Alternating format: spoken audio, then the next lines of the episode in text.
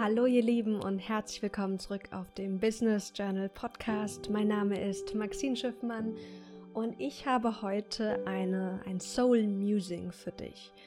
Und zwar, ich habe ja 2012 damals meinen Blog gestartet. Es war ein englischer Blog namens The Leader of Tomorrow. Und dann habe ich irgendwann mal angefangen, diese Soul Musings, also diese Seelen Gedankenströme einfach aufzuschreiben. Und die Idee war nicht diese strukturierten, fertig vorbereiteten Segmente zu teilen, sondern rohe Sachen. Einfach mich hinzusetzen, was runterzuschreiben und so Kleinigkeiten auch zu teilen. Nicht Kleinigkeiten im Sinne von wenig werthaltige Dinge, sondern kleine Aspekte, die oft untergehen, weil man dann sich auf diese großen Themen einfach ähm, sehr fokussiert. Und ich dachte mir, ich würde gerne einfach mal ausprobieren, wie das ist, auch so kleine Segmente mit euch hier auf dem Podcast zu teilen. Heute geht es um das Thema Erfüllung finden im Beruf. Warum, warum dieses Thema?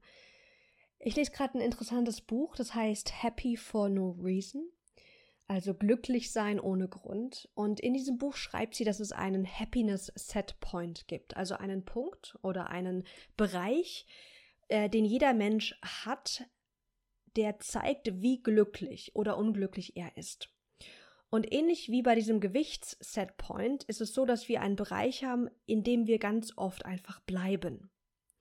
Dieser Bereich ist 50% genetisch veranlagt und er soll 50% ähm, sozusagen individuell ähm, beeinflussbar sein. Warum ist das wichtig? Ich erlebe immer wieder, dass wir denken, wenn ich nur den perfekten Job habe oder das perfekte Business oder noch erfolgreicher bin oder wenn ich nur noch den nächsten coolen Kunden an Land ziehe oder wenn ich ähm, ja einen besseren Boss habe, dann bin ich erfüllt und glücklich.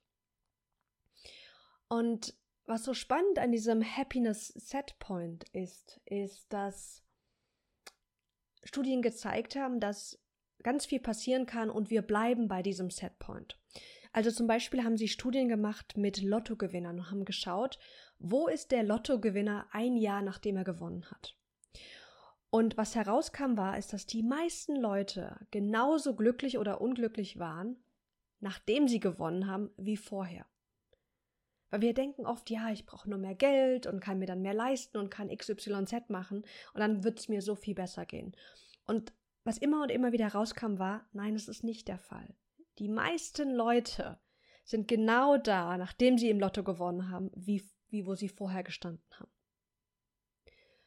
Und so war es auch bei Menschen, die einen Unfall hatten und eine schwerwiegende Behinderung auf einmal hatten. Circa ein Jahr nach dem Unfall waren sie genau wieder auf dem Level an Glücklichkeit, wie sie vorher waren. Warum ist das wichtig zu wissen? Wenn wir einen Happiness Setpoint haben, dann reicht es nicht nur unbedingt, wenn wir unseren Job ändern, wenn wir einen neuen Boss haben, wenn wir bessere Kunden finden.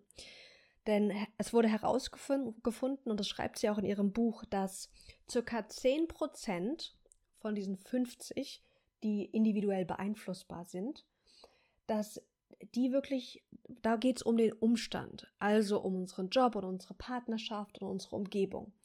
Diese 10 Prozent, die können wir natürlich beeinflussen. Aber dass die anderen 40 Prozent von unserem Glücklichsein davon abhängen, wie wir denken, fühlen und handeln. Und das ist ganz stark ähm, eine Gewohnheit. Wie du denkst, fühlst und handelst, ist ganz stark davon abhängig, was für Gewohnheiten du dir angewöhnt hast. Ob du dir angewöhnt hast, das Gute in Dingen zu sehen oder eher auf das Negative fokussiert bist. Ob du dir angewöhnt hast, ähm, auch vielleicht unangenehme Emotionen mit Offenheit und einer Bereitschaft zu fühlen, ob du dir das angewöhnt hast. Ob du dir angewöhnt hast, die Lektionen auch in Krisen zu sehen. Das sind alles Aspekte, die sehr stark beeinflussen, so im Alltag, wie glücklich oder unglücklich fühlen wir uns. Das heißt, wenn wir nur unseren Job ändern oder wenn wir nur XYZ erreichen, das nächste große Ziel, dann, dann verändert das vielleicht diese 10% in uns und machen uns vielleicht ein paar Prozente glücklicher. Aber die große Veränderung, die wir uns erwünschen, das große anhaltende Glück, das große anhaltende Gefühl von Freude, das erreichen wir nicht primär, wenn wir nur unsere äußeren Umstände verändern, sondern das braucht wirklich so eine innere, innere Weiterentwicklung. Und aus diesem Grund habe ich mich auch in den letzten Wochen ganz, ganz stark mit meinen eigenen Mustern beschäftigt. Ich habe mir angeguckt, Maxine, was sind so Weisen, wie du wie du dafür sorgen kannst, dass es dir gut geht. Und was sind Verhaltens-, Denk- und Fühlweisen, die dafür sorgen, dass du ins Leid gehst, dass du dich klein machst, dass du dich nicht entspannst, dass du nicht deine Ziele erreichst. Und wenn du dir diese Muster anguckst, ich finde, dann macht es so richtig Spaß, weil du siehst dann auf einmal, warum Dinge so sind, wie sie gerade sind, warum du gerade so glücklich oder unglücklich bist, wie du gerade bist, warum du so erfolgreich oder auch nicht erfolgreich bist, wie du gerade bist. Und es erklärt ganz, ganz viel darüber. Und was so wichtig ist, wenn wir uns diese einen Muster angucken, dann ist es wichtig, dass wir das ganz liebevoll machen. Wir tun es nicht, um uns danach klein zu machen, um danach zu sagen, boah, guck mal, das machst du, was nicht funktioniert und das machst du, was dich unglücklich macht und das machst du, weswegen du nicht erfüllt bist. Nein, nein, nein, nein, nein, darum geht es gar nicht, sondern es geht darum, mit Liebe und Mitgefühl zu sehen, dass wir unperfekte Menschen sind und zu sehen, dass da Raum für Entwicklung ist. Also auch wieder, welche Perspektive nehme ich ein? Gucke ich auf meine, auf meine destruktiven Muster in einer Weise, um mich dann runterzumachen? Oder sehe ich meine destruktiven Muster als Chance, um zu sagen, boah, da ist echt noch Raum nach oben. Und wenn wir nochmal auf das Thema Erfüllung blicken, was erfüllt dich? Wir alle wollen oder viele von uns wollen unserer Berufung folgen, um noch erfüllter zu sein. Und die Wissenschaft hat ähm, gesagt, es gab da auch eine spannende Studie im Buch, die ähm, ausgesagt hat, dass wir gar nicht gut darin sind, das auszumachen, was uns glücklich macht oder was uns erfüllt wir sind nicht gut darin zu erahnen, was das wirklich ist.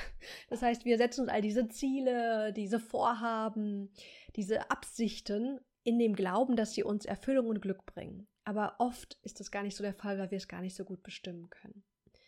Was wir aber machen können, ist zu sagen, okay, ich gucke mir mal an, was glaube ich denn, was ich brauche, um erfüllt zu sein. Wir alle haben in uns diese, wenn ich XYZ erreiche, habe oder tue, dann bin ich erfüllt und glücklich. Und wenn du dir mal anguckst, was erzählst du dir denn für Geschichten darüber, was dich erfüllt? Was für Geschichten erzählst du dir darüber, was du noch erreichen musst oder haben musst oder tun musst, um glücklich und erfüllt zu sein?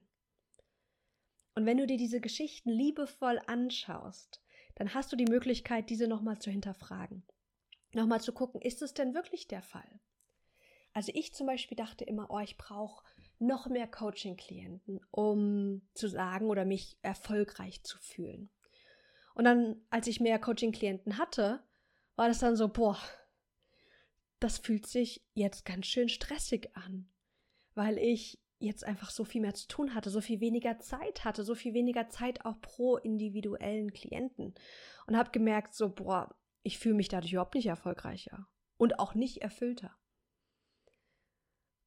Also manchmal können wir Dinge natürlich einfach austesten, um zu gucken, stimmt es denn, was ich mir da für eine Geschichte erzähle? Bringt mir das wirklich mehr Erfüllung, mehr Freude, mehr Genuss, mehr Erfolg? Aber manchmal können wir uns auch die Geschichten angucken, wenn wir sie runtergeschrieben haben und können feststellen, boah, das ist voll die Bullshit-Story. Das stimmt überhaupt nicht. Denn unser Verstand setzt sich auf Ziele aus einer Reaktion heraus. Ich habe das irgendwie in irgendeinem Podcast schon mal erwähnt. Wir wir sehen zum Beispiel ähm, Anfang des Jahres, wir sehen überall diese ganzen Werbungen für jetzt schlank werden, jetzt fit, fit werden, den Mega-Body bekommen. Und auf einmal setzt sich der, der Verstand das Ziel, oh, okay, ich könnte ja mal wieder ein bisschen abnehmen oder fitter werden, Sport machen. Das ist ein reaktives Ziel. Das ist nicht ein Ziel, was aus deinem Innersten herauskommt, aus dem innersten, tiefsten Wunsch oder aus einer tiefen Sehnsucht, sondern aus einer Reaktion auf etwas, was du im Außen gesehen hast. Ganz oft erlebe ich das auch, wenn ich mir so typische Unternehmer-Podcasts anhöre. Dann geht es dann darum, wie erfolgreich bist du und wie viel Kohle hast du gemacht und wie viel äh, Impact kreiert, wie viele Millionen Follower hast du etc. Und dann kommen auf einmal so Ideen in meinen Kopf und so Ziele wie, ich könnte ja mein Instagram weiter ausbauen und wie viele Follower habe ich überhaupt und wie ist meine Engagementrate etc. Und dann setze ich mir in der oder in der Vergangenheit habe ich mir dann öfters mal Ziele gesetzt aufgrund dieser dieser Beeinflussung von außen. Obwohl das gerade vielleicht gar nicht stimmig war für mich, obwohl es vielleicht gar nicht wirklich wichtig war jetzt, sich mit diesen Themen zu beschäftigen. Aber es war so eine Reaktion, eine unbewusste Reaktion. Und dadurch kam dieses Ziel in meinen Kopf. Jetzt muss ich die Podcast-Folge aufhören, weil das ist nämlich mein Alarm für meinen Meal Prep. Äh, ich muss mal nämlich jetzt an den Ofen gehen. Ich hoffe, du nimmst einiges für dich mit aus der Folge. Was war so die Essenz? Für mich ist die Essenz, wir alle haben, ein, haben einen Happiness Set Point den können wir bewusst verändern, aber der ändert sich nicht im großen Ganzen, wenn wir nur äußere Umstände, sprich unseren Job, unseren Boss, unsere Kunden verändern, sondern es braucht auch nochmal eine, eine Ebene mehr, nämlich dass wir auf unsere Denk-, Fühl- und Handlungsmuster gucken und schauen, welche davon sind konstruktiv, kon, also für unsere Freude, für unsere Erfüllung und welche Aspekte sind destruktiv, also gehen gegen unsere Erfüllung, gegen, gegen unsere Freude. Und wenn wir die identifizieren und auch mal schauen, was habe ich denn für mentale Geschichten darüber, was mir Erfüllung bringt, kann ich dann nochmal auch diese hinterfragen und vielleicht auch neue Geschichten mir beginnen zu erzählen. Hab einen wunderschönen Tag, vielen, vielen Dank fürs Zuhören, lass es dir gut gehen und bis ganz bald.